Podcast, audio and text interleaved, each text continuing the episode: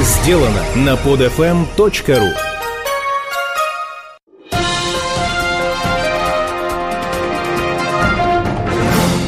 Сокер-шоу. У нас сегодня небольшое соло. Я сегодня в нашей виртуальной студии один, но от этого тема наша сегодня будет не менее интересна. Сегодня у нас специальный выпуск, и мы поговорим о такой теме, что же такое пенальти и как их лучше, например, бить. Вообще создается впечатление, что пенальти это самая большая несправедливость на свете, и, с другой стороны, что пенальти, по большому счету, это лотерея, которая на 180 градусов разворачивает исход матча в ту или другую сторону. Но э, мы сегодня в виртуальную студию пригласим друзей-экономистов и с помощью, как ни странно, статистики развеем несколько очень живучих и долгих мифов относительно такого понятия в футболе, как пенальти.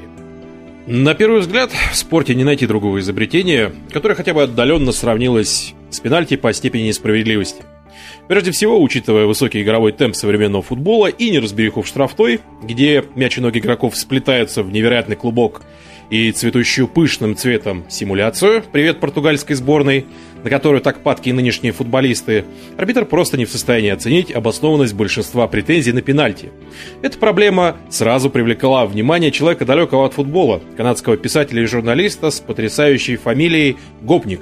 Это Адам Гопник, когда он смотрел по телевизору матчи чемпионата мира 98, чтобы написать о них в журнале «Нью-Йоркер», штатным автором которого он являлся. Как отмечал Гопник, самый расхожий способ заработать пенальти – прогуляться с мячом в штрафную, подождать, пока тебя коснется жаркое дыхание преследователя, и немедленно рухнуть на газон, раскинув руки-ноги и, сотрясаясь в конвульсиях, жалобно вымаливать морфию. А товарищи по команде тем временем кроют скорбные мины, оплакивая твою молодую, трагически загубленную жизнь.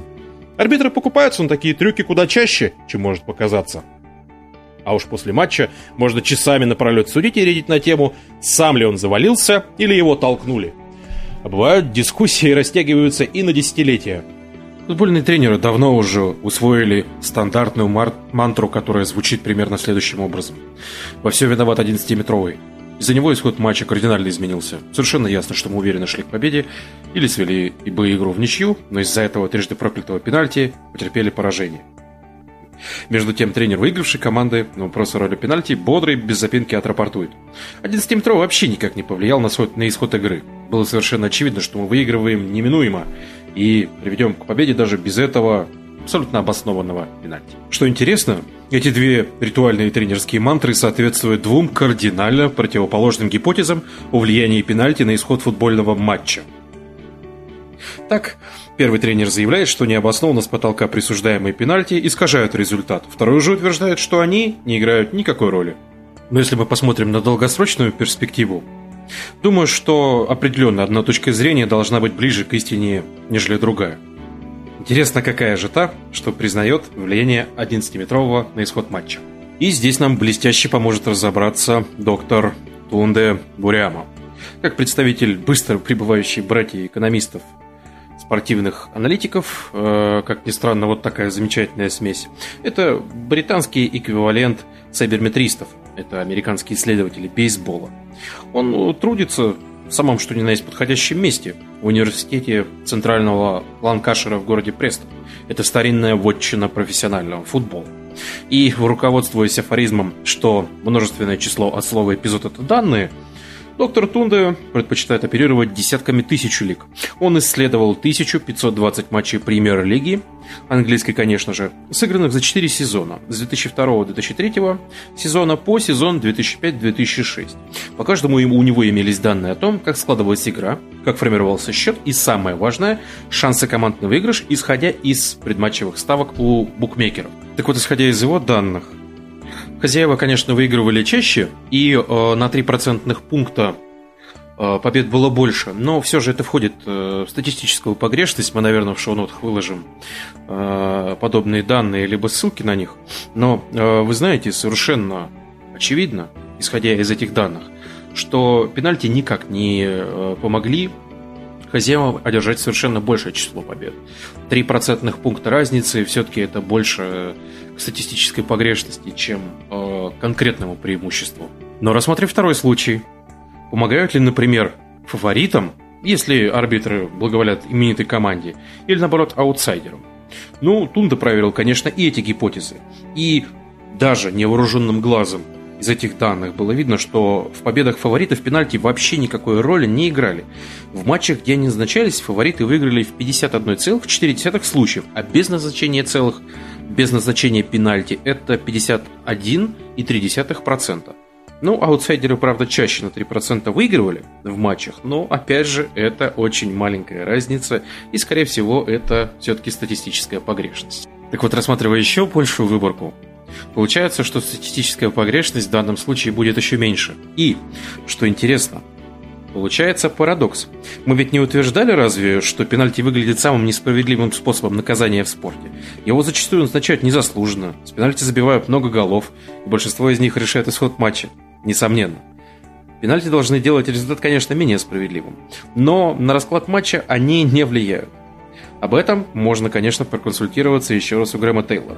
Отставной тренер английской сборной запомнился как бестолочь, чья идея игры на длинных пасах стоила Англии путевки на чемпионат мира 1994 года – Правда, до, эти самые, до этого эти самые длинные пасы сослужили Тейлору добрую службу, когда он тренировал Уотфорд и остановил.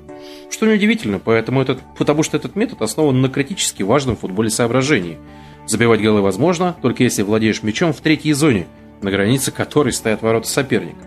Данное соображение во многом относится и к пенальти. На практике 11-метровый можно заработать только если ты владеешь мячом, или если имеешь хороший шанс его получить в штрафной площади противника. В многих случаях пенальти назначаются незаслуженно, но почти всегда он становится наградой за глубокое проникновение в зону соперника и, как правило, указывает на соотношение сил в матче. Именно поэтому сильные команды зарабатывают пропорционально большее число пенальти, чем слабые, а хозяева поля чаще гостей. Таким образом, назначенные пенальти, как правило, отражают ход борьбы на поле. Следующий интересный вопрос, как эти самые пенальти брать. Можно, конечно, по-разному относиться к пенальти, но ближе всего то, что происходит на футбольном поле, это, конечно же, теория игр, как ни странно, и пенальти – самое живое его воплощение. Суть теории игры состоит в анализе взаимодействия стратегий, применяемых участниками игры.